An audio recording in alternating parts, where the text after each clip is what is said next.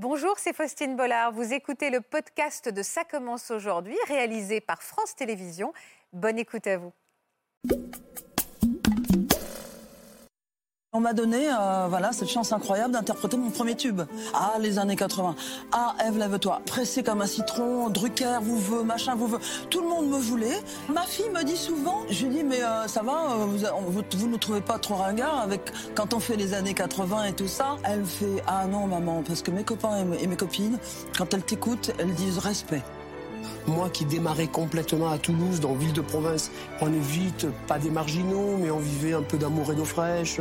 Je finissais les fins de mois comme je pouvais. Et je me suis lancé vraiment dans une, envie de devenir enfin musicien. Vous savez combien de, disques vous avez vendus de Macumba Je sais pas, on doit être à 4-5 millions peut-être. Depuis... 4-5 millions Quand même, quoi. bah oui. Je chante tous les jours un papillon par-ci, par-là, dans le vent, par hypervent, je vous vante, parce qu'on me demande tout le temps. Et ça ne ah. me gêne pas. Et on, nous, on musique pas. Oui, oui, j'avais un grain de beauté à l'époque. Ouais. Et l'autre jour, quelqu'un m'a dit, vous auriez dû le garder, c'était tout votre charme. à l'époque de, de Pause Café, je devais avoir 26, 27 ans, je crois. C'est l'image des années 80. Je, trouve qu'aujourd'hui, dans, cette époque qui est quand même pas facile, le personnage de Pause Café euh, aurait tout à fait sa place. C'est hallucinant comme vous ne bougez pas. non mais c'est quoi le secret hein? C'est dingue. Hein? Je pense que c'est l'enthousiasme en fait qui fait qui garde jeune.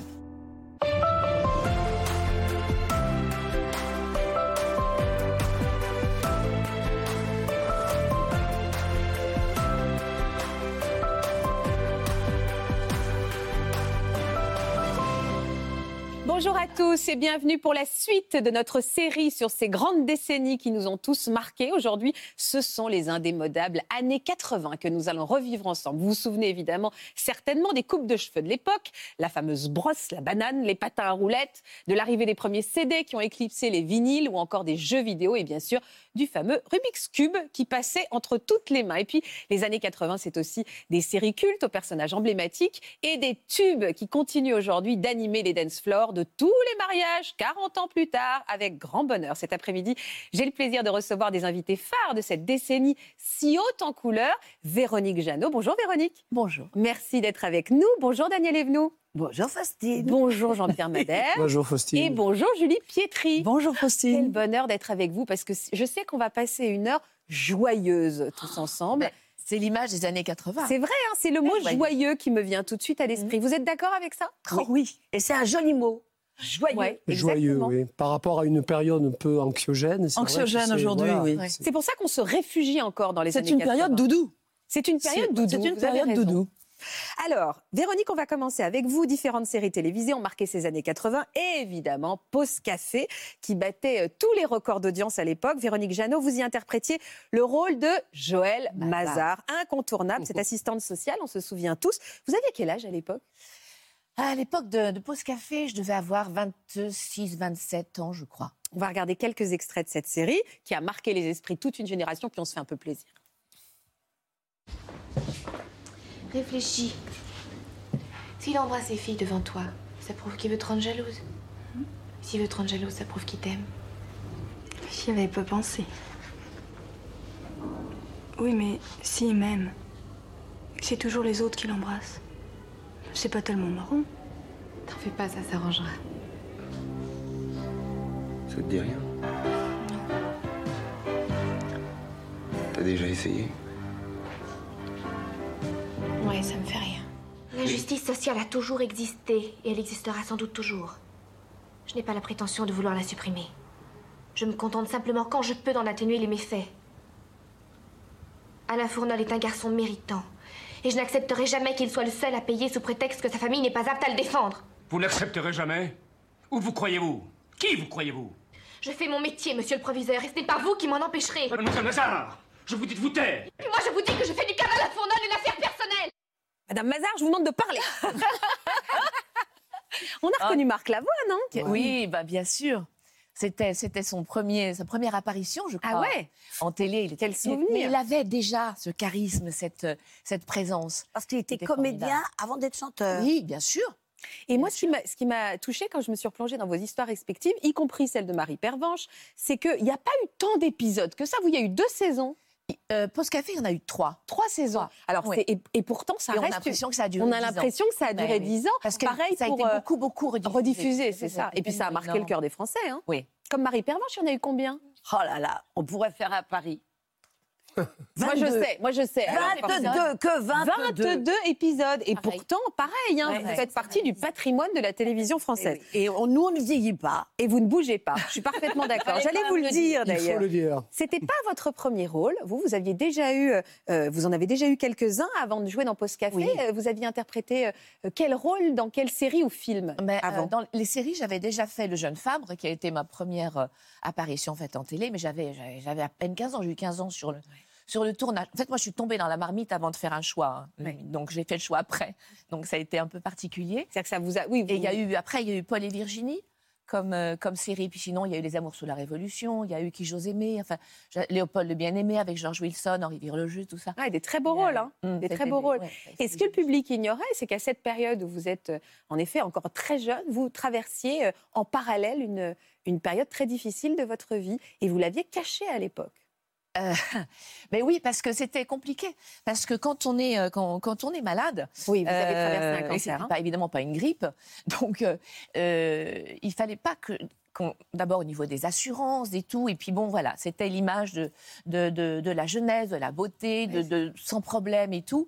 Euh, tout d'un coup, savoir qu'il y avait un, un petit crabe qui traînait, c'était pas, c'était pas idéal. C'était difficile ou au contraire le fait de le cacher vous a porté ou c'était difficile de paraître toute souriante alors que vous meniez un combat plus sérieux? C'était. euh, Non, ce qui était difficile, c'était la bêtise des journalistes, euh, réellement. Qui disaient euh, oui, mais alors vous n'avez pourquoi pas d'enfants Et C'était ça en fait qui revenait, c'est qui ça. revenait tout le Oui, temps, et c'était ça qui était douloureux. Et euh, mais c'est en même temps ça a créé des choses tellement belles parce que je me souviens qu'il y a eu un, un journaliste dans un voilà dans un journal je ne sais plus lequel qui a écrit qui avait euh, retracé les propos d'une du- d'un d'un lecteur enfin d'une lectrice qui disait que c'était parce que je voulais pas abîmer mon corps que je refusais la maternité. Et il y a une lectrice qui a répondu qui devait certainement être dans le même cas ou qui connaissait le problème, qui avait dit que, que quand, on, quand une femme choisit ça, c'est qu'il y a certainement des raisons plus profondes Mm. et que vu ce que moi j'étais, que c'était, ça ne pouvait pas être cette raison et qu'il a, allez, je me souviens plus parce que ça fait tellement longtemps Bien sûr. maintenant, mais qu'il l'a vraiment renvoyé dans ses buts, mais d'une façon Élégante. très humaine et élégante. Oui, c'est ça. Oui, je comprends. Et, euh, et moi j'étais heureuse que ce soit quelqu'un d'autre que moi qui le, qui le, qui le fasse. Et c'est touchant de, la part d'une mais anonyme bien sûr, qui s'est un mais bien peu, euh, sûr. Qui a pris Mais votre défense. mais il y a des gens comme ça, dans, dans- voilà, des, des inconnus pour nous, Qui rentrent finalement ouais. dans notre. euh, Pourquoi qui tu nous viennent n'adoptes familier. pas Parce que, de- parce que j'ai déjà adopté. Mais je l'adore, je suis fan. Mais adopte-moi. Pas qu'il n'a pas pour longtemps, tu sais. Mon âge maintenant. Oh, que t'es bête, mon Dieu, que t'es bête. Est-ce que le cinéma vous a aidé à traverser cette épreuve, Véronique? Ah, ce qui m'a aidée, alors bien sûr, c'était euh, au moment où j'étais en pleine euh, chimiothérapie et, euh, et, et j'ai fait le Toubib avec Alain Delon. Et il ne le savait pas hein, quand il m'a Ah, il le savait pas En fait, j'ai été couverte à l'époque par, par le médecin des assurances qui m'a fait confiance, qui m'a demandé si je pensais que j'avais la force de le faire. Et je lui ai dit oui, je te le jure que je l'ai. Et je l'ai eu jusqu'au bout. Et en plus, comme je jouais le rôle d'une jeune femme condamnée, en fait, qui était en, en rémission, donc tout ça tombait parfaitement bien, mais euh, j'étais fragile et le fait tout d'un coup d'être mis sur le devant de la scène avec Alain Ouais, Delon ça vous a en porté, vedette, ouais. c'était, ça a été énorme. Parce que moi je comprenais plus, je savais plus pourquoi j'étais là. Il l'a su pendant le tournage, lui? Il l'a su, alors ça a été un petit peu douloureux, mais en même temps il a été, euh, il a été formidable. Parce que euh, quand il m'a posé la question et que je lui ai donné la réponse de pourquoi j'avais mon maquillage qui virait, qu'il fallait me maquiller plusieurs fois par jour et tout, et que je lui ai dit, ben, parce que je suis sous chimio, euh, il m'a regardé et m'a dit, bon, eh ben au moins je sais. Et il a tourné les talons, il est reparti dans sa loge. Et ça, c'est Alain. pudique, Voilà, ouais. c'était, euh, il a, et, et il a, il a pas fait preuve de, je dirais, de, de, d'attention presque. Voilà, c'est ça. Il n'a pas ah, souligné, il a dit je sais, et il a été Voilà. d'une pudeur et Et d'une il, a, il a discrétion. été d'une pudeur formidable. Il a été euh, un peu, il m'a un petit peu fait payer quand même, hein. mais, euh, mais, mais c'est très bien. Il a, il a été parfait. Qu'est-ce qui vous a fait payer? Le fait de lui avoir euh, caché ça, Ah, il vous en a un peu voulu. hein. un, petit peu, il, m'en a voulu un petit peu, mais, euh, mais en même temps, il a, été, euh, il a été super sur ce tournage. Il a été formidable. Mais voilà, de toute façon, c'est quelqu'un qui a le, le, le don de manier le chaud et le Ouais, froid. Donc, euh, il l'a manié. Joël Mazar. Mais pour, juste pour, pour terminer là-dessus, c'est que cette maladie a été en même temps, aujourd'hui avec le recul, une bénédiction. Pourquoi? Parce que quand on se sort d'une épreuve comme ça, d'abord on en ressort grandi, on en ressort, on a une autre vision de la vie, on a une autre vision de soi, et, et de soi par rapport à la vie, de soi par rapport aux autres, et ça vous permet de faire des pas de géant. Alors Joël Mazar, ça a été un tournant majeur dans votre carrière. Ah oui. Et à l'époque, c'est un grand, parce qu'on va parler aussi de la chanson, c'est un grand chanteur qui a repéré votre voix. De quelle manière? Racontez-moi comment Il ça n'avait s'est pas repéré que la voix, en fait. Il avait repéré la nana. Il a eu un coup de cœur pour la femme. Il avait raison. Et bah, c'était Laurent, Laurent, Et Laurent Voulzy, et avec lequel vous avez, vous avez partagé sa vie pendant Désir, 10 ans, hein. désir, oui, qui a été un, un tube euh, énorme. Je sais que vous me l'avez déjà raconté sur un autre plateau, mais je la savoure tellement cette anecdote. Vous pouvez me raconter comment il a flashé sur vous, comment il vous l'a fait savoir? Mais en fait, on s'est retrouvés à faire une émission ensemble, je ne sais plus laquelle, avec Marc Lavoine aussi d'ailleurs en, en plateau. C'est drôle. Et euh, quand on a fini l'émission, j'ai un petit mot qui a été glissé sous ma, sous ma loge et c'était marqué Véronique Jeannot, je vous adore. Tout est dit. Laurent vous le dit. Voilà, donc c'était c'était Laurent. Et puis on se retrouve sur, un, euh, sur une émission qui était un concert, je crois, pour les orphelins de la police, il me semble, à l'époque. Et, euh, et, je- et il me dit, mais euh, je vous adore. Vraiment, je vous ai laissé le, le petit mot, d'ailleurs, mais je vous adore. Je dis, bah, si vous m'adorez, faites-moi une chanson. Et Ah puis, Laurent, on s'est calé. Allez, maintenant, il travaille, j'irai plus vite. À l'époque, il était quand même connu pour travailler très Lentement. lentement. Et donc il l'a fait en combien de temps cette chanson. Et en fait, je crois que c'était trois semaines après. Ah oui, donc il s'est mis une pile. C'est-à-dire, c'est vraiment, c'est un claquement de ouais, comme ça. Je pense qu'il avait très envie de revoir. Non, non, non, il n'y avait rien eu. À quel rien- moment c'est arrivé Ah, non, j'étais à la Réunion. Daniel, vous allez prendre ma place. J'étais en vacances à la Réunion. Il a réussi à, me retrouver. Ah Et il ouais me passe un coup de téléphone. Il me dit écoute, quand tu rentres, il faut absolument que je te fasse écouter quelque chose. Et en rentrant, il me fait écouter. Il arrive avec une cassette, parce qu'à l'époque, c'est les cassettes. Et il me dit et j'en- et j'entends la, la maquette de Désir, Désir. Et il me dit mais ce serait tellement génial de la faire en, du- en duo, cette chanson. Ah, Il avait vraiment de la suite Et, dans les euh, idées. Il avait tout calculé. mais, mais oui, super. Et ça a donné ce tube qu'on a tous dans le cœur et dans la tête.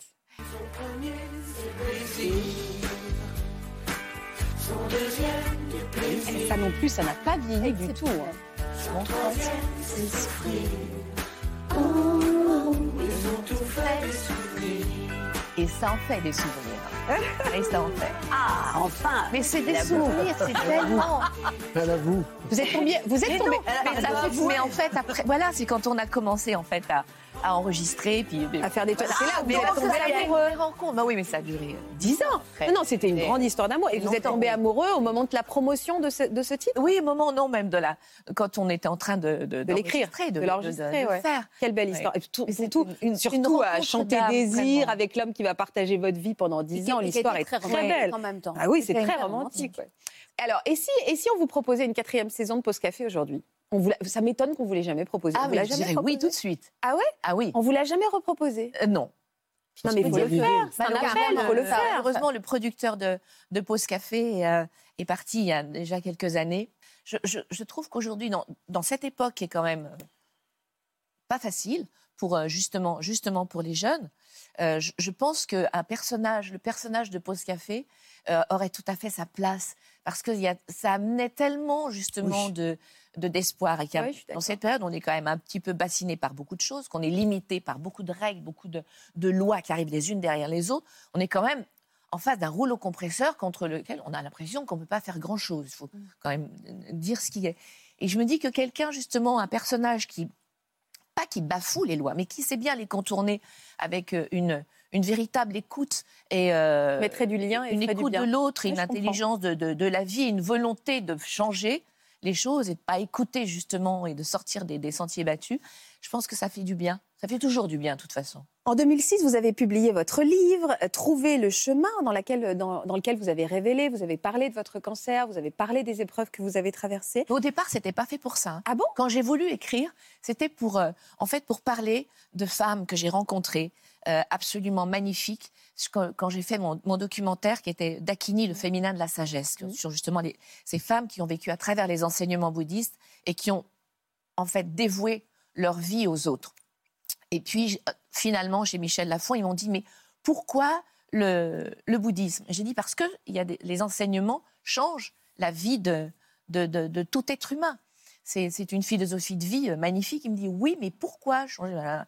Et euh, je dis oui, non, mais ça, c'est personnel. C'est là qu'il m'a dit peut-être Que que, c'est le moment. pas tant, peut-être que justement. Ça a fait l'effet d'une bombe à l'époque. Ça a été, c'est vrai que ça a fait l'effet d'une Ah bombe oui, à c'était l'époque, parce que incroyable. hein. J'étais tellement l'image justement de la santé, de la joie, de et, euh, Et ça a été bien accueilli justement aussi. Oui, oui, et ça a aidé. Voilà, c'est ça. Les gens avaient besoin de cette gens. parole en fait, là.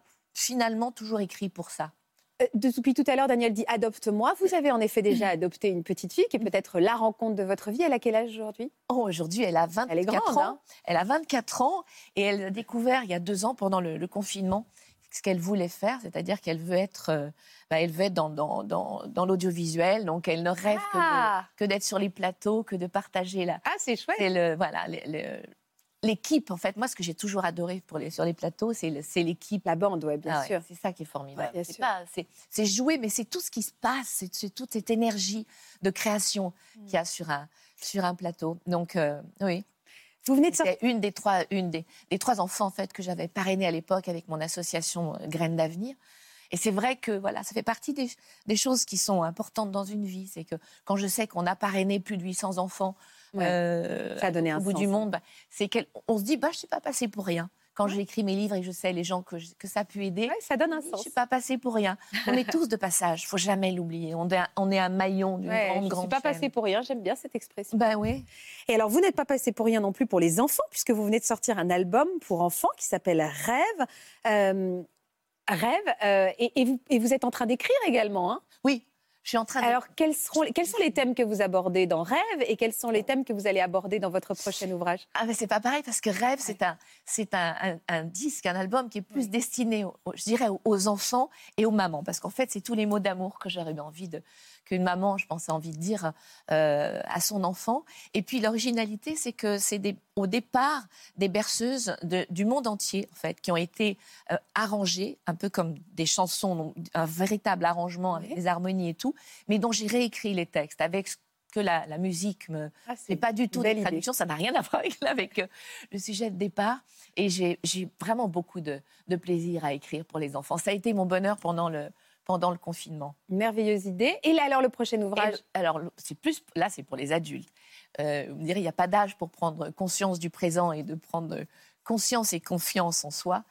Et euh, ça, c'est plus sur ça. En fait, c'est un, c'est, euh, je dirais que c'est peut-être le, le- le remède, le meilleur remède aujourd'hui, C'est d'être, euh, je dirais, attentif à ce qu'on vit, attentif au, au présent, justement, quand on parlait de- d'être l'importance de vivre le présent, parce qu'on est ou, ou dans le passé ou dans le futur, qu'on est dans une société, il faut courir de plus en plus, qu'on est abreuvé par tellement d'informations avec euh, les réseaux sociaux, les informations, les trucs. On ne sait plus en fait qui est quoi et ça devient tout de plus en plus flou. Et je pense que même nous, on devient flou. Et vivre le présent et méditer, mais méditer, c'est pas être zen en non, c'est c'est Non. C'est s'ancrer. La méditation. C'est s'ancrer dans l'instant. pour comprendre ce qui se passe, pour identifier nos émotions, pour savoir qui est qui et quoi et quoi. Parce que on, on- on- quand, on, quand on est trop pressé, quand on ne prend pas le temps de se poser, en fait, on comprend rien. Je comprends. On n'arrive pas à, à identifier ni les Il choses faut ni prendre le temps d'être ici et maintenant pour soi. Bah, bien sûr. pour soi. Bien sûr. Et je pense que c'est très important dans le monde qu'on vit aujourd'hui, qui n'est, à mon sens, non pas une crise, mais une véritable bascule. Dans un, dans, pour moi, je vis cette, cette période Comme charnière transition. comme un, Transition, oui, oui. comme un changement de, de, de monde, un changement de paradigme total. Et, euh, et je pense qu'il faut être prêt euh, d'abord en soi pour tout ça. C'est le secret de, que, de votre éternelle jeunesse parce que c'est hallucinant comme vous ne bougez pas. non, mais c'est quoi le secret hein? C'est dingue. Hein? Je pense que c'est l'enthousiasme en fait qui fait qui garde jeune. L'enthousiasme. Je m'aperçois que j'ai pas salué Sheila.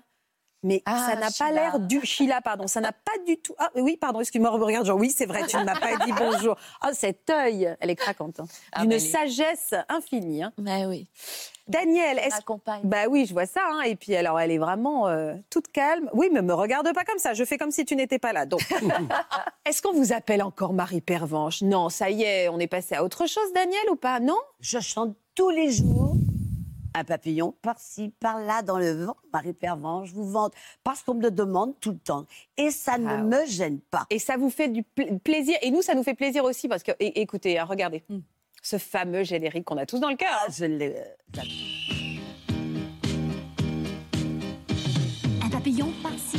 dans le vent, Marie Pervenche vous vend du printemps. Mais je peux jouer aussi James Bond ou Maigret, moi plus ça bouge et plus ça me plaît. Même si je suis tout, tout, toujours à l'affût de tout ce qui se passe à tous les coins de rue, sous ma panoplie de gendarmes bat le cœur d'une femme. Un papillon par-ci, par-là, attention, Marie Pervenche joue bien du crayon. Mais je suis là aussi pour faire traverser les petits enfants et les dames âgées. Il y a toujours plein, plein, plein, plein de BA. C'est ça le BA, baba de mon métier. C'est ma panoplie de gendarmes à le cœur C'était un rôle, on sait moins, mais ça a été écrit pour vous. C'est-à-dire qu'on a vraiment l'auteur a, a- l'a fait sur mesure ce rôle pour vous, Daniel? Complètement, parce que moi j'avais arrêté mon métier parce que avec Jacques Martin, euh, j'ai vécu sept ans, j'ai eu deux enfants, mais il fallait que je m'occupe que de lui. Donc j'avais interdiction. Ouais, vous êtes de consacré travailler. à lui. Il, vous- il- il est- il le formulait ça, euh, qu'il avait, que vous aviez interdiction de, de travailler Ah ailleurs? oui, Enfin, il le disait. il m'a fait refuser un film, deux films. euh, oui, oui, j'avais un grain de beauté à l'époque. Ouais. Et l'autre jour, quelqu'un m'a dit, vous auriez dû le garder, c'était tout votre charme. Et donc, Voilà. euh, donc finalement, quand vous êtes séparés, ça a été la liberté retrouvée, y compris la liberté professionnelle. Complètement. Alors là, euh, 80. Et alors, pourquoi ce rôle vous a séduit Outre le fait qu'il ait été écrit pour vous, qu'est-ce qui vous séduisait dans l'idée de réhabiliter un peu cette profession qui était mal vue hein Ah oui, oui, détesté. Mais euh, on parlait de, de producteurs tout à l'heure. J'avais donc arrêté pendant sept ans et je suis invitée quand même à un festival à Monaco, je ne sais où. Et Claude Désiré et Jean-Louis Guillot, les, gens de, les patrons de TF1, se rendent compte que je suis toujours populaire. Et ils disent à Paul Andréotta, qui a écrit Les commissaires Moulin, qui était là, mais Paul, vous êtes tellement amis tous les deux, écrivez-lui un rôle. Allez, on le fait une série pour Daniel. Quelle idée Et deux jours après, il nous dit, voilà, une contractuelle. Bah, deux jours après, trois semaines pour vous, comme quoi un destin, il peut basculer vite. hein. Mais, euh, co- complètement. Et il a écrit ça. Et je me souviens d'un papier du canard enchaîné. Qui aurait pu croire que Daniel Evenou aurait pu rendre sympathique euh, des femmes qui font un métier qui n'est pas du tout sympathique Vous avez pu la mesurer, l'hostilité des gens envers les contractuels? Mais même ce mot, on le prononce plus, les contractuels, c'est drôle. Mais vous avez pu le mesurer Oui. et ça vous a touché. Avant, bon, ça- après, ça nous a fait rire. Enfin, rire. Euh, je me souviens d'une scène. Euh, nous étions cinq contractuels et nous devions aller sur un passage piéton. Naturellement, on ne voyait pas la caméra, c'était un plan général qui était au-dessus d'un immeuble. C'était un plan large, comme on dit. Et au moment où euh, Claude Boissol, le metteur en scène, devait nous dire traverser, personne, c'était pas encore sorti. Et donc, on traverse toutes les cinq. Et là, il y a un type qui nous double, il ouvre la fenêtre, il fait un rêve. On écrasait cinq en même temps. Et on ne pense, c'était bien avant que ça sorte. Et là, vous vous dites, en fait, j'ai une mission. J'ai une mission, c'est de réhabiliter un peu euh, les femmes derrière l'uniforme. Mais les, euh, Marie Pervenche je n'aimais pas mettre des contraventions. Il a écrit pour moi, sur mesure, parce que je me mêle toujours de ce qui ne me regarde pas. C'est vrai, c'est un problème, mais en même temps, j'en ai besoin. J'en ai besoin. Pourquoi vous avez besoin de vous mêler de ce qui ne vous regarde pas? Alors ça, il faudrait que j'aille voir un psy. Vous l'avez pas fait, Daniel pendant tout- Vous n'avez toujours pas été voir un psy de votre vie? Mais non. Depuis quoi? de, de votre vie entière, vous n'avez jamais vu de psy? Écoutez, je vous jure, Ah ouais? Sur la tête de euh, mes enfants. Alors c'est Un jour, Jacques ouais. Martin, oh, lui, il adorait la psychanalyse. Oui. Il, a, il adorait.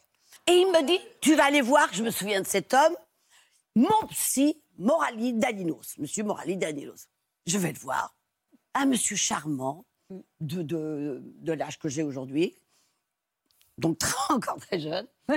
Enfin, il ne faisait pas son âge. Je sais même pas quel âge vous avez. Ah bah, Bah, je le dirais pas, je le dirais pas. ah bah, alors, on fait les années... 80. Oh là là. Je vois, je vois. Vous avez 80 ans, dans, Daniel trois- dans peu de temps. Ça vous fiche un coup? Oui, 80, ça fiche un coup? Ça fiche un coup parce que je me dis maintenant, ça y est.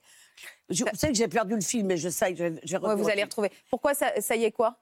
Ben, Ça y est, maintenant, il me reste plus que 20, euh, 15 ans à vivre. Eh, Mais c'est long. Puis Ça ça, se trouve, vous irez jusqu'à 100 ans. Ça dépend si elle m'adopte. Il y a une histoire entre vous, je crois. Alors, je donc, je, je vois trois fois Morali Daninos. Et au bout de trois fois, il me dit Daniel, vous allez très très bien.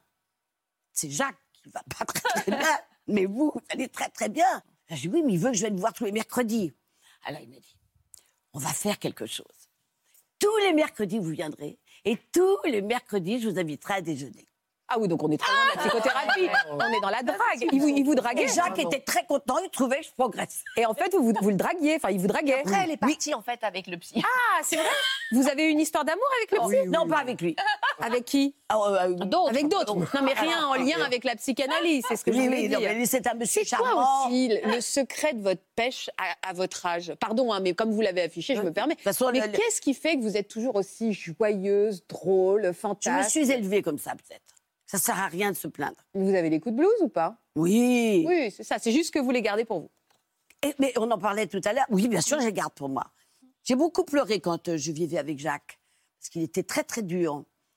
Et, et j'en avais marre de faire toujours ça pour pas que les gouttes, ce qui coule, c'est quoi? Les Les larmes. Les larmes, oui. faut me souffler quand je trouve pas. Vous en aviez marre de, de- qu'on- Ah, de j'ai- pleurer. c'est ouais. pour ça que je Vous avez trop pleuré. ouais. J'ai trop pleuré. Il était très, très dur. Je l'ai aimé. Je l'ai aimé. Je l'ai quitté alors que je l'adorais. Parce qu'il était trop dur à vivre? Oui. J'ai pris mes deux enfants. Je lui ai tout laissé. Je l'ai connu. Il était moins, moins connu que moi, d'ailleurs. Il- C'était bien avant le petit rapporteur. Mhm. hein. Et je, j'ai- je, je lui ai tout laissé. L'appartement, la voiture, le... hein. J'ai pris mes deux gosses, sous, mais vraiment, comme on dit, sous le bras. Je suis allée, j'ai trouvé un petit appartement. Et un jour, Jacques est venu me voir. Comme un fou. Rentre à la maison. Regarde, t'as même pas de machine à laver la vaisselle. Comment tu fais? Bah, je lave avec mes mains. T'as même pas de machine à, laver le, linge? Bah, je vais chez linge. Oui, alors. Rentre à la maison. Il y a tout ce qu'il faut à la maison. Je dis, mais Jacques, si j'en reviens un jour, c'est pas pour une machine à laver. C'est- pour que tu. Ce, ce sera différent, c'est pour qu'on revive, qu'on soit amoureux et que tu arrêtes de, de me parler mal. Il est parti en claquant la porte. Et mon fils, Frédéric, était donné la main, Jean-Baptiste était dans mes bras. Et il m'a dit Maman, on a bien fait de partir. C'est une belle. Ouais, euh, ils m'en ont jamais voulu. Est-ce que les autres amours de votre vie ont réussi à penser ces plaies, Daniel? Oh, bah, le évidemment. grand amour de ma vie, c'est l'homme que j'ai épousé, Georges Filiou. Grâce à. qui a créé. Oh, bah voilà. Je t'aime, Georges. C'est toi qui m'as quitté, hein Parce qu'il est mort. Ça, c'est pas bien. Vous avez encore envie de partager la vie d'un Ah homme? oui. Ah ouais, vous êtes euh, sur le marché. Ah, je suis preneuse. Je me lève, on ne sait jamais. C'est quoi le secret? Parce que c'est vrai que vous avez une silhouette euh, magnifique. Hein. Ouais, vraiment. Bah, je fais attention. Hein. Bah, ça se voit. hein. Ah là là là, je rentre mon ventre tout le temps. Ah ouais, mais c'est vrai point- que vous êtes bien. hein. Au, au point que, lorsque je rentre mon ventre, lorsque je veux pas qu'on voit qu'on vieillit, on a un vilain coup. Et en plus, si on se met bras nus, ça pendouille. Ouais, ça pendouille. Bon, ouais. ce qui fait que, euh, si je veux boire un verre avec des amis, je mets des manches. Faut être en gainage. Ah, Tout le temps. euh, Ouais. et voilà. Quelquefois, je me dis que je vais finir par mourir tellement je veux pas qu'on voit mon cou ni mon ventre. Je suis là. Ongles. Ça va? prends mon verre. Ah, mais il est attaché. ah, c'est- ah, vous attachez, vous avez peur que Pourquoi il est attaché, notre verre J'avais même pas Ils ont vu. vu bougie, moi, elle ça. était attachée. Ah, voilà, Eh bien, celui-là, vous ça- pouvez partir avec. Et moi, alors je mets des manches parce que si vous dites à la tienne, oh là là. ah. Donc, on peut pas On dire est obligé de bravo. faire attention. Mais franchement, for- forcément, un producteur, un metteur en Bah ouais, marrant. envie. C'est- c'est- Vous allez monter Oui, sur. on a- il faut faire- vous faites votre one-one show, là, vous travaillez Bah, je- dessus, non? J'ai même une productrice. Il faut, il faut, il faut. Aïe, aïe, aïe. Et vous êtes partout, Celui que je faisais le plus rire, pardon, je te tutoie. Mais je prie, je mais te tu- mais tu as raison. Ah, j'adore toucher. Mais oui. Oui, je comprends, oui, vous avez raison. Non, il faut. Il faut. Ah, la pièce que je vais jouer de Didier Caron. Un bijou. Le duplex. C'est tellement bien écrit que je n'ai rien à dire. Et Enfin, votre si, One Woman le Show, ça c'est à partir d'octobre 2023, la pièce de Didier Caron. Vous préparez donc votre One Woman Show et vous préparez également un livre. Et vous êtes à l'affiche euh, d'un film qui s'appelle Monsieur Constant également. Avec un héros. Jean-Claude Drouot. Ah. Rappelez-vous. J'adore Thierry Lafronde. Thierry Lafronde. Oh, alors là, c'était dans, Formidable comédien. c'était dans les années 60 et quelques. Vous savez dans quoi j'ai débuté? Mm. Dans un rôle de muette. Ça, c'est pas 52 épisodes. Je me taisais. Fond couverte. Non mais la frustration pour vous qui êtes si bavarde, Daniel. Oh, la vache, ça devait être souffrance. Hein. Tu te souviens de ce feuilleton J'étais nue sous un Et tu étais payé à la ligne. Ah bah voilà Non, le grand amour de ma vie. Alors, moi, les années 80, j'ai rencontré Georges en 83. Alors, nous nous sommes cachés au début parce que le ministre, avec son nœud papillon, et moi qui mettais des papillons par-ci, par-là. hein, Ouais, c'était compliqué. mais c'est euh, c'est le grand amour que je souhaite. euh, À tout le monde. Et il a élevé mes enfants. Hmm. Mais je souhaite. euh, je ne peux pas tout vous raconter, mais c'était top. C'était On top. s'aimait. Ah, mais j'ai l'impression, On s'aimait. On s'aimait. On s'aimait. Alors, je peux vous faire dire un petit secret quand même. Faut pas le dire. hein. Faut pas le dire. Si, si, si, Et on est- bien. Un jour, j'ai découvert. Bon, il faisait très très chaud et c'est le conseil, conseil des ministres. Donc, pour pas me déranger, il préparait toujours ses vêtements là, à- à- pour pas me réveiller. Bon. Et puis, je regarde la télévision, la sortie du conseil des ministres. Et là, je me rends compte qu'il y a un truc bizarre. Georges parle avec euh, Mitterrand, comme on les voit toujours sur. euh, Ouais. Et puis, je vois Georges qui cherche quelque chose. Il avait oublié son mouchoir. Parce qu'il il transpirait, il faisait chaud. Que fait-il? Il sort sa pochette. C'était ma culotte. C'est-à-dire que ma petite culotte, enfin mes culottes, Ça vous va ont bien. assisté à tous les conseils Ah, J'adore cette anecdote. Ça- et et- et c'est vrai. Et Bah moi, quand mon mari est mort, euh, mes enfants m'ont dit Maman, ta culotte. Comment ça, ma culotte? Oui, à la place de. faut- Quand, mon Ah, mari est mort, il n'était pas à la Il a maison. été enterré il avec votre un culotte. mort qui n'est pas là. Et vous, Ça, il, a, c'est- il a votre culotte en pochette. Voilà, il est parti, d'où l'expression avant C'est le drôle. Et puis ça représente Ah oui. très bien votre humour et votre charme aussi. Christelle, qu'est-ce que vous inspire la personnalité tellement haute en couleur de Daniel? Mais Daniel, c'est une hyperactive. C'est- Ah bon? Ah, quand Ah, même. j'avais pas cru. Mais c'est une hyperactivité qui est au service de l'amour, de, de la générosité de l'autre. Et je pense qu'en effet, il y a, il y a des, certainement des, des- des fêlures de, de- de vie et que vous avez, euh, euh, des- à- auxquelles vous avez décidé de tordre le cou et du coup, vous aimez la vie et vous avez envie de partager avec tout le monde. Ça se sent. C'est, magnifique. Et d'ailleurs, je suis persuadée que je vais réussir à vous faire danser, puisqu'on va écouter maintenant euh, les plus grands tubes de cette décennie, puisqu'on va se plonger un peu côté musique Mm. des années 80. Et forcément, bah, vous l'avez dans la tête toute la journée.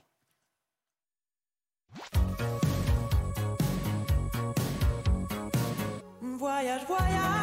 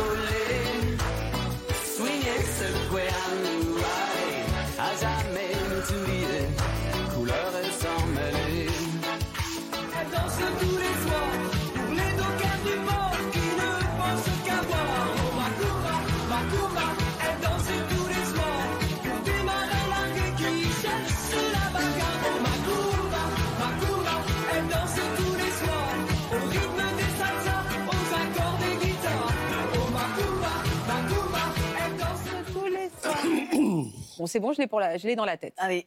La journée. Vous savez que Macumba, quand même, a, comptabilisé plus d'une trentaine de versions étrangères, Jean-Pierre Madère. Oui, là j'ai eu beaucoup de chance parce que j'ai été contacté dès que c'est- ça a commencé à passer en radio. Ouais. C'est Henri Bellolo, le papa des Village People, qui un jour m'a appelé et qui m'a demandé s'il ne pouvait pas représenter le titre à l'international, comme il avait fait des gros succès Ouais. aux États-Unis. Et du coup, on a eu pas mal de versions, euh, surtout en langue espagnole, pas chantées par moi, hein, par des artistes. Et il y a une quarantaine. Vous en connaissez versions. une version étrangère? Oui, j'en ai plein à la maison, ça fait bien lors des repas. Je sors la version. Allez, en italien. C'est pas mal. Ah, en italien, je m'en souviens pas, mais je sais qu'en portugais, c'est mentiras, mentiras. Ça fait numéro un. Mentiras, mentiras, nanana, Voilà. Et en espagnol, c'est la reina del lugar. Enfin, bon, il y a plein de On versions adore, comme on ça. adore. Et Henri, sympa. vraiment, ça a été une belle rencontre. Vous savez combien de, de, de disques vous avez vendus de Macumba? Ah ben, si on compte tout, entre les versions étrangères, les miennes et ces fameuses compilations, Ouais. euh, je sais pas, on doit être à 4-5 millions peut-être depuis. 4-5 millions. Oui. Et à l'époque, vous avez donné plus de 300 concerts. L'Olympia, qui affichait complet trois soirs de suite, c'était en 1987. Oui. C'était monstrueux. Vous étiez l'auteur de ces tubes. Oui, avec un ami ouais. qui s'appelle Richard Seff, qui a beaucoup compté pour moi, parce que c'était quelqu'un qui avait déjà écrit dans les années 70 Mhm. pour Gérard Lenormand, pour Mike Brandt aussi, et qui avait envie de se renouveler. Et notre rencontre a fait que moi, qui démarrais complètement à Toulouse, dans ville de province, et lui aussi habitant en province, tout d'un coup, ça a été deux solitudes un peu qui se sont se complétées. sont complétés pour Et faire un peu en équipe, on est arrivé, à- en duo en tout cas, à faire quelque chose de formidable. Vous avez dû changer de train de vie du jour au lendemain. Parce que moi, je suis un- Sûrement. Bah oui, Ouais, euh, j'étais un fils colossal. euh, j'avais des parents âgés Oui. que j'ai perdus très très jeunes. Donc c'est une période où je suis tout seul un peu euh, dans la vie puisque j'ai perdu ma maman à l'âge de 20 ans. Là, j'ai 24 à peu près. Mm. Et c'est marrant parce que le jour où elle est partie euh, d'une crise d'asthme, euh, je me suis dit, bon, maintenant tu es tout seul un peu euh, dans la vie, il va falloir que tu aimes de la musique. Vous savez, j'étais en province, on est vite, pas des marginaux, mais on vivait un peu d'amour et d'eau fraîche. J'achetais un peu de pâtes, voilà. Je finissais les fins de mois comme je pouvais. Et tout d'un coup, je me suis dit, bon, maintenant, tu es tout seul, il va falloir que tu apprennes à vivre, que voilà. Tu as un petit appartement que tu as pu acheter avec deux pièces, combien ça coûte? Et je me suis lancé vraiment dans une, en- une envie de, voilà, de, de me, voilà, de devenir enfin musicien et, faire, et le faire sérieusement. Vous vous souvenez du premier chèque que vous avez reçu de la SACEM Oui, ah ben, c'était drôle parce que j'avais fait d'ailleurs, c'était le premier voyage que je faisais. J'étais parti avec mon ex-compagne, Lucille. On était parti. elle avait une petite fille que j'ai élevée. On était parti pour la première fois. Je partais, je faisais la première partie d'Herbert Léonard à La Réunion. On avait tout le voyage payé, de super concerts, tout ça. Ça y est, enfin, on avait une vie un, un peu plus brillante. Et je savais qu'en rentrant à Toulouse, euh, sous la porte, à l'époque, maintenant c'est viré sur les comptes bancaires, Ouais, il y avait le chèque. chèque de la SACEM. Et je m'en souviens vite, j'étais. Vraiment, il fallait que j'ouvre la porte, vite, j'ouvre le. Parce que non. Et je vois, bon, je fais pas attention. Et j'avais fait le calcul, je me suis dit, ouais, ce chèque, oh, si je divise par 12, ça me fait genre 2-3 000 euros par mois. Ah ouais, je peux vivre de la musique, ouf, à peu, à peu près, quoi. Et là, il y a ce truc incroyable où elle regarde, elle me dit, mais Jean-Pierre, il y a un zéro de plus, quoi. Et en fin de compte, euh, j'étais aussi heureux avec ce. Vous voyez ce que Bien je veux dire sûr, bien Tout- sûr. Tout d'un coup, il y avait. euh, voilà, c'est. C'est la première fois qu'on voit la mer quelque part. Et Ouais. donc, tout d'un coup, on en garde toujours le même. Oui, le la même feeling, saveur. Il y ce a une qui est- saveur, voilà. Et, et ce qui est fou dans votre histoire aussi, c'est que le succès a été très rapide, fulgurant. Oui, parce qu'à l'époque, c'était possible. Il y avait ce qu'on appelait des petits producteurs Mmh. indépendants. Euh, moi, j'étais dans un petit label qui s'appelait Flarenache, un tout petit label. Et si vous enregistriez le lundi, peut-être que dix jours après, vous entendiez en, radio. Aujourd'hui, c'est impossible. Ça, c'est dingue. Mais à l'époque, il y avait de la petite production, ça n'arrêtait Ouais, pas. ça pouvait aller Ça, très vite. Ça pouvait aller très vite. 80. Ça, c'est un Donc tout était possible en fait, aujourd'hui. c'est ça. Tout était possible pour tout le monde. Il n'y avait que trois chaînes. Déjà. Et je dis ça avec fierté, puisque c'est mon mari donc, qui a créé Canal+. C'est vrai. Ah bah sans lui. Oui, oui. Toujours lui, c'est toujours lui. Ah, sauf vous, sauf vous. si vous Non, mais voulez, ça, on va aller ça vivre a été Toulouse, mais- l'ouverture. Ça a été l'ouverture des ondes, Ouais, l'ouverture de Canal. Tout d'un coup, il y a eu une demande sur des artistes un poil différents. Et c'est vrai que des Jeanne Masse, euh, Étienne Dao, Axel Bauer, On peut émerger à ce moment-là. ouais. moi-même. Il y a ouais. eu les radios libres. Il y a eu les, ra- Et- les radios Et libres. mon mari. Et votre mari. Est-ce que comment vous avez vécu cette notoriété, cette grosse popularité immédiate? Vous avez pris le melon Alors moi, habitant en province, bien et mal, parce que tout d'un coup, j'étais un, un petit jeune homme, Ça, ouais. un peu mignon. euh, donc il y avait quand même des hordes de filles qui, me- qui, s- qui Sérieux? me suivaient un peu. Vous aimez bien ça? Ouais, enfin, alors Oui et non. pas évident pour les personnes qui m'entouraient, parce qu'évidemment, euh, Beau gosse. Voilà, ouais, enfin, beau gosse, je sais pas, mais Oh, je vous voulez toujours, un peu. Exactement, faut Ben oui, vous voulez toujours. hébreu comme ça. Voilà, alors donc ça, ça a son charme, quoi. Non, ce qui est très dur à gérer, c'est les fans qui t'attendent sur le, le- dans la cage d'escalier, C'est ça. qui dorment devant ta porte. Oui, moi j'en avais qui Ça, sonnaient le matin euh, très très tôt et mon, et mon ex-femme elle disait mais vous, voilà vous l'avez réveillé maintenant ça, il ouais, est on peut 6 pas heures, vivre comme 7, ça, ouais. 7 heures. Moi, je me souviens parce que euh, euh, on faisait Jacques Martin, avenue de Wagram. Oui, l'Empire. Et tout le monde repérait parce que j'habitais à côté et me courait derrière pour savoir où j'habitais et dormir devant chez moi. C'était un truc de fou. C'était. Ça, euh, C'est vraiment les- la, la musique, c'est les chanteurs. Et Ah, c'était incroyable. ça. Mais ça Vous faisait étiez peur. hein, préservé ça- de ça. hein. Franchement, c'est. euh, C'était. Ah oui, euh. Ça me foutait la trouille. Donc finalement, c'était un peu vertigineux et pénible pour les proches, cette Oui. grosse popularité d'un Moi, c'est une réponse que j'attendais, évidemment, parce que quand moi, j'étais bassiste, j'ai eu la chance de, de vivre vraiment des choses formidables. Par exemple, je jouais dans un orchestre de bal quand j'ai démarré, après avoir fait des études informatiques. Il y a un copain, je, je jouais tous les week-ends, je partais euh, dans les villages à côté de Toulouse, d'Agen, ça s'appelait Les Gaulois. Et d'ailleurs, il y a eu Francis Cabrel qui a chanté dans cet orchestre. Et on jouait 4 heures de musique. Et là, c'était la fin des années 70.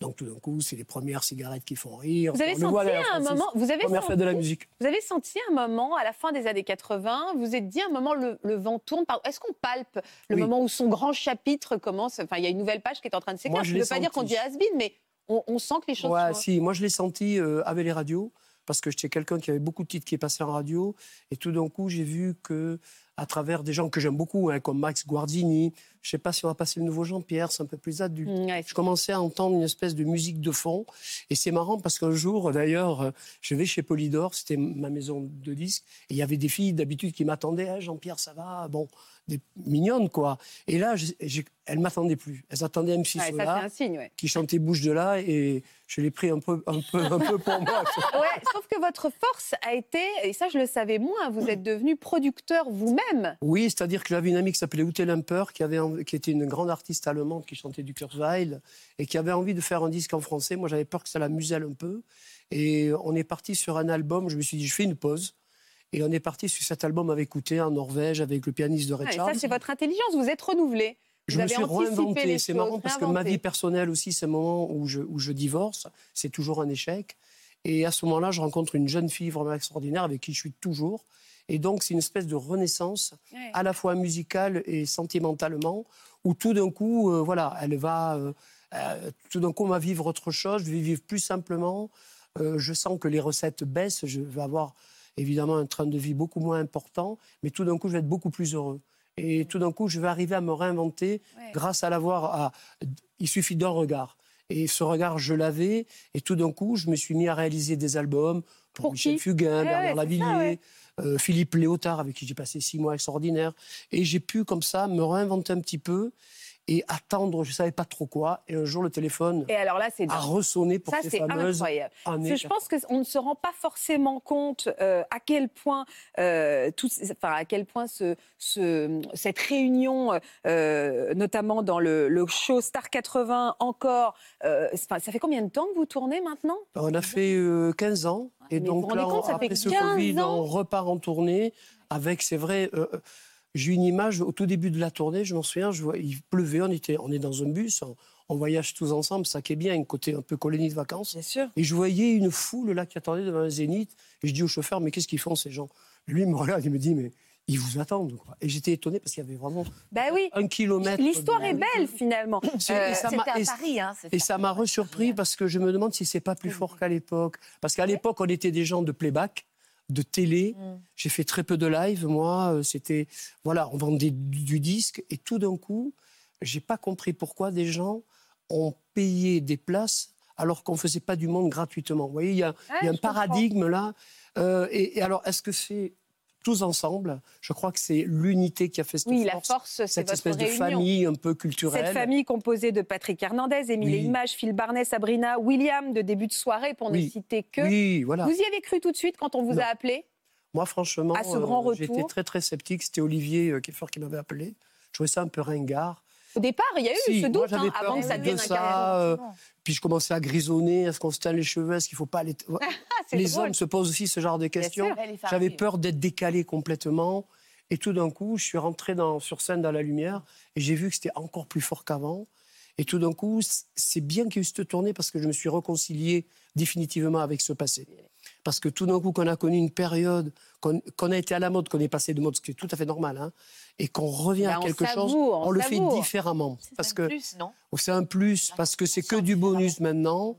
Euh, et puis, je, je repense à mes parents qui m'ont pas connu. Bon, hein, c'est vrai que je faisais la musique un peu comme ça, le, le petit fils unique, un peu adolescent, qui fume un peu, bon, cachette. Vous voyez ce que je veux dire C'est les années 70, c'est les amitiés amoureuses, j'avais pas de fiancé attitré, etc. Et tout d'un coup, ils n'ont pas connu ma vie d'aujourd'hui avec mes enfants. J'ai eu la Mm. chance d'avoir trois enfants. Et je crois que je me suis vraiment accompli dans ce rôle de père aussi. Peut-être plus que dans la musique. La Elle est belle, ça- votre histoire, Jean-Pierre. Elle est non, très... mais c'est celle d'un eh, homme ouais. qui a eu des hauts et des bas. Et je trouve que. Et vous êtes fondamentalement réussi- bien dans votre peau, en Ouais, fait. On que sent que vous avez eu de la chance, que vous l'avez savouré. et. Un peu de talent, sûrement, du travail, mais beaucoup de Évidemment, évidemment. Et jamais aigri. Non, ça sert Ça, à rien. Tu avais raison. Mais aucun d'entre vous, finalement, hein, c'est ça. hein, et, et je, et on viendra vous applaudir à l'Accor Arena euh, à Paris. Ce sera le 17 décembre. Elle a déjà ses places, Ouais, carrément. on a fait le, deux dates au Palais des Sports qui sont C'est dingue, c'est incroyable. là. Et l'hystérie donc, des on a gens. remis hein. ça. J'espère que c'est pas trop gros pour l'époque. On le verra bientôt. Ah bah, j'imagine Donc, que non, venez parce que vous nombreux, avez déjà nombreux. rendu. On vous y attend. Vous avez, Ah, été au- j'en vous avez ai pas fait le aussi. Stade de France Ben, tu vas venir, tu vas venir, Daniel. Vous n'avez pas fait le Stade de France Si, trois fois. On a fait Mais trois c'est fois le dingue, stade de c'est France. incroyable. Absolument, moi j'étais là. Julie j'étais était là. Ah oui, c'est c'est fou. formidable parce que tout d'un coup, voilà, euh, ensemble, séparément, c'est pas mal. Mais ensemble, tous la ensemble, magie voilà. C'était formidable, France. formidable. Et ça, ça restera toujours gravé dans ma tête, euh, cette espèce d'immensité. euh, Waouh, quand même. Quoi. Ah oui. Euh, Julie, on va parler maintenant évidemment de Ève, lève-toi, et de vous et de votre parcours. Ève, lève-toi, qui est restée six mois au top 50, parce qu'à l'époque, évidemment, on avait encore le top 50. Euh, C'était un texte engagé que vous avez coécrit. Il racontait quoi, ce texte? C'était Alors d'abord, avant, moi j'avais eu une carrière euh, euh, assez longue sous le nom de Julie tout court. D'accord. C'est par l'album Le premier jour qui comportait Ève, lève-toi, Nouvelle vie, etc., etc., que euh, je suis devenue Julie Pietri. C'était une volonté de ma part. Donc mon premier 45 tours et mon premier tube était Maria Magdalena. Super. Et on a fait partir euh, euh, euh, ce disque sans me demander mon avis, sous le nom de Julie tout court, car on ne retrouvait pas le nom de cette petite nouvelle qui arrivait, qui sortait de la bande à Basile, qui avait fait tout un chemin, mais on ne lui a pas demandé son avis. Me voilà dans la bande à Basile, c'est quand même extraordinaire. J'ai fait mes armes, j'ai fait mes armes, j'ai appris, ça a été mon école à moi, donc ça a été extraordinaire, j'ai été remarquée et j'ai pu enregistrer Maria Magdalena. Je suis à gauche, c'est la gitane. Et donc, on m'a proposé Oui, c'est vrai. Les couleurs, même les couleurs. Et Exactement. grâce, gra- grâce à, ce, à ce passage pendant 2-3 ans dans la bande à Basile, où j'ai tout appris, hein, les studios, euh, euh, les différentes tessitures de ma voix. C'est ça, c'est la chenille. Allez, on le fait. C'est la chenille qui redémarre. Et il y avait les chansons françaises. Il y avait les, ch- les chansons françaises. On. Et, euh, euh, Collection remarqué dans une maison de disques et on m'a donné euh, voilà cette chance incroyable d'interpréter mon premier tube. C'est- C'était donc un passage. euh, moi, je remercie euh, les gens qui m'ont pris sur ma bonne mine pour que j'apprenne mon métier euh, dans ce, cette bande à Basile. Donc j'ai fait tout un chemin. Après, il y a eu euh, après ce premier tube Magdalena, il y a eu Je veux croire deuxième disque d'or. Et c'est comme si j'ai commencé à écrire mes textes. Euh, une Oui, adaptation des Pretenders. Des Pretenders, Euh, avec les j'ai fait aussi un troisième disque d'or. Ensuite, le duo avec Herbert Léonard. Amoureux fou. Amoureux fou. Euh, tu parlais de lui tout à l'heure. Tu avais. Ah, euh, C'était quoi? Ça donnait quoi, amoureux choses. fou? Moi, je me souviens pas. Dites-moi, Julie, ça donnait quoi euh, bravo. C'était quoi Amoureux fou. Amoureux à mourir, à ne plus manger, ne plus, plus dormir. dormir. Amoureux fou, à ne plus savoir qui on est, ni le jour, ni même le temps qu'il fait. Amoureux comme nous. Ça, c'était avec Herbert Léonard. Je pense que Sheila apprécie beaucoup ce moment. Ah oui, c'est Regarde, elle est très, elle est très bien. Elle est, euh, elle est complètement zen. Elle, se, elle est en famille. hein. Elle va rester là. Elle est en joie. Elle va rester là. Oui, ça la rend Amoureux fou, joyeuse. morceau de Julien Lepers.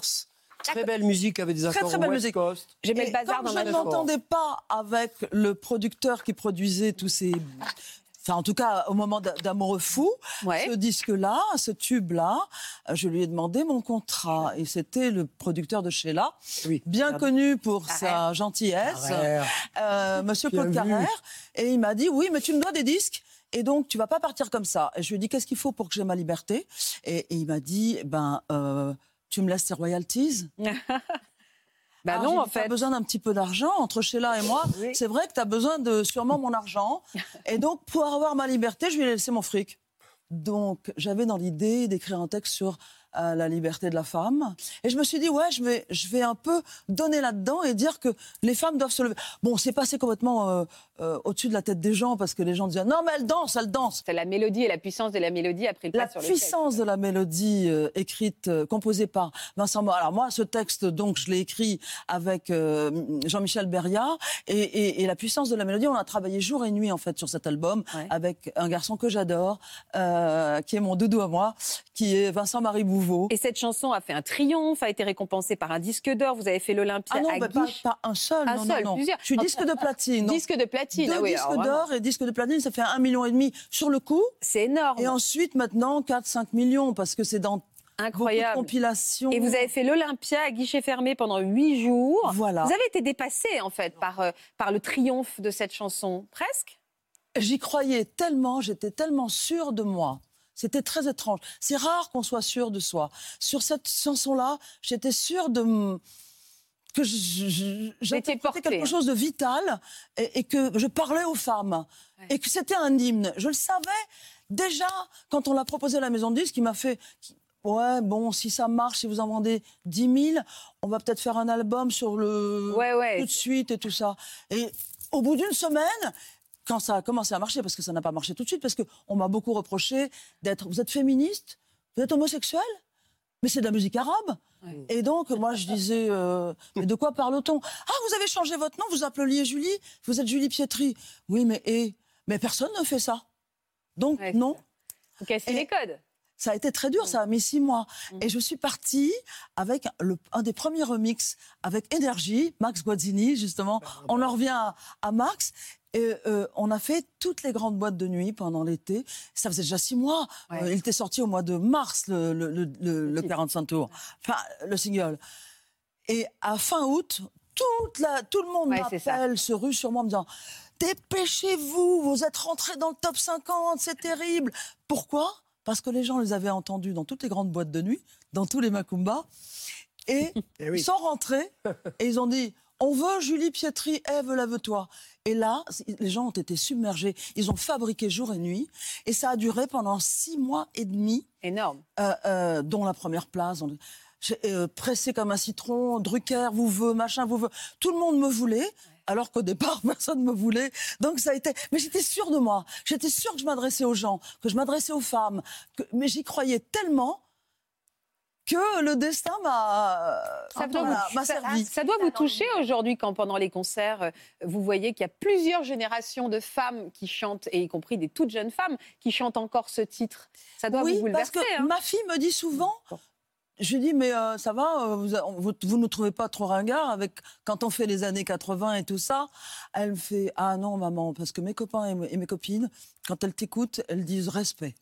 Aujourd'hui, vous avez euh, sorti un nouvel album, Julie, qui s'appelle Origami. Euh, vous voulez nous en dire un mot de cet album? On va écouter un extrait après. hein. Absolument. Euh, écoutez, j'ai, j'ai, voilà, pendant ces deux ans de pandémie, il s'est passé deux, deux choses assez incroyables. C'est que j'ai perdu ma maman et j'ai donné naissance à un album. Je crois que j'ai dû compenser. euh, la psychanalyste euh, nous dira. Enfin, moi, j'en, fais beaucoup de, de, psychanalyse, donc. euh, je crois que j'ai dû compenser. J'ai écrit beaucoup. J'ai euh, euh, rencontré par Zoom, etc., par euh, visioconférence, euh, des nouvelles équipes. Et j'ai, comme j'avais déjà écrit les trois quarts des textes avec euh, mon co-auteur Xavier Ernaud, euh, je leur ai dit est-ce que vous voulez euh, composer sur ces textes et ou réarranger des, des musiques que j'avais j'avais deux trois musiques déjà euh, avant la pandémie et ils ont dit banco parce que on trouve que vous êtes euh, une sorte de diva pour nous. C'était gentil, c'était très gentil. Et moi, je leur ai dit, voilà, je vous propose euh, ça parce que je vais livrer aux gens quelque chose que je ne leur ai jamais livré, qui est vraiment une grande part, une grande part de moi-même. C'est très personnel. Et on va déplier comme des facettes d'une origami. Vous savez, l'origami, c'est la technique de pliage japonais Oui, oui, bien ancestral. Euh, et chaque fois qu'on écoutera une chanson, c'est comme si on dépliait Une une, facette de facette de moi-même. Et j'ai trouvé ça intéressant. Alors bon, c'est ça paraît peut-être un peu compliqué, mais quand je l'explique, je crois que on comprend Non, non, bien. c'est assez clair. C'est On va- des choses que j'ai jamais livrées avant. Ah ben on va écouter un extrait, on va regarder un extrait du clip. On a brisé les signes indiens, évité les chemins tracés. On a brisé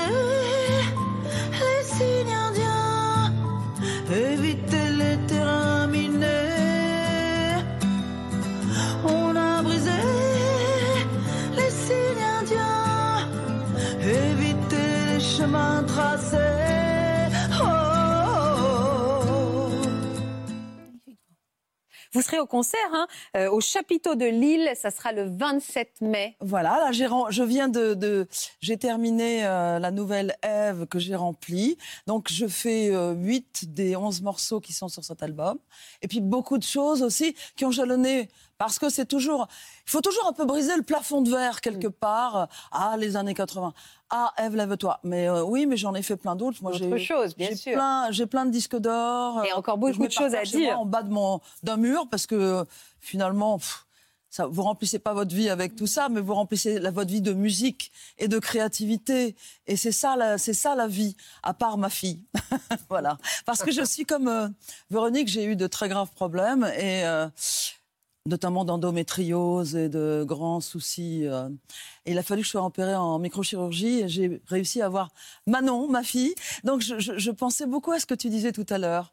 Voilà. Et euh, c'est pas évident d'être une femme et de lutter en même temps et de ne pas montrer qu'on est malade euh, au public euh, quand on monte sur la scène de l'Olympia, du Bataclan ou de la Nouvelle Ève, euh, qu'on peut avoir encore mal et qu'on peut avoir encore des soucis. Ne jamais le montrer, ça fait partie un peu du, du jeu.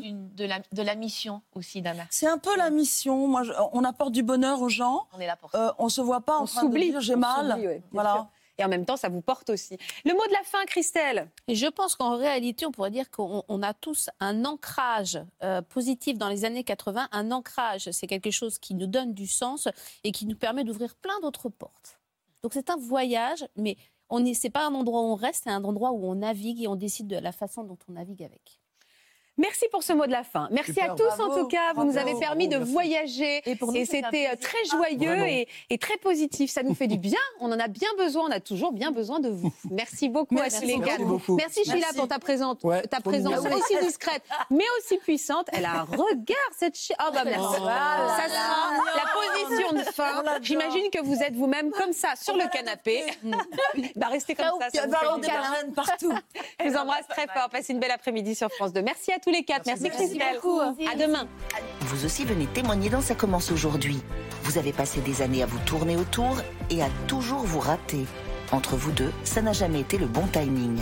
Pendant toutes ces années, vous n'aviez jamais été disponible au même moment et c'est sur le tard que le destin vous a finalement réunis.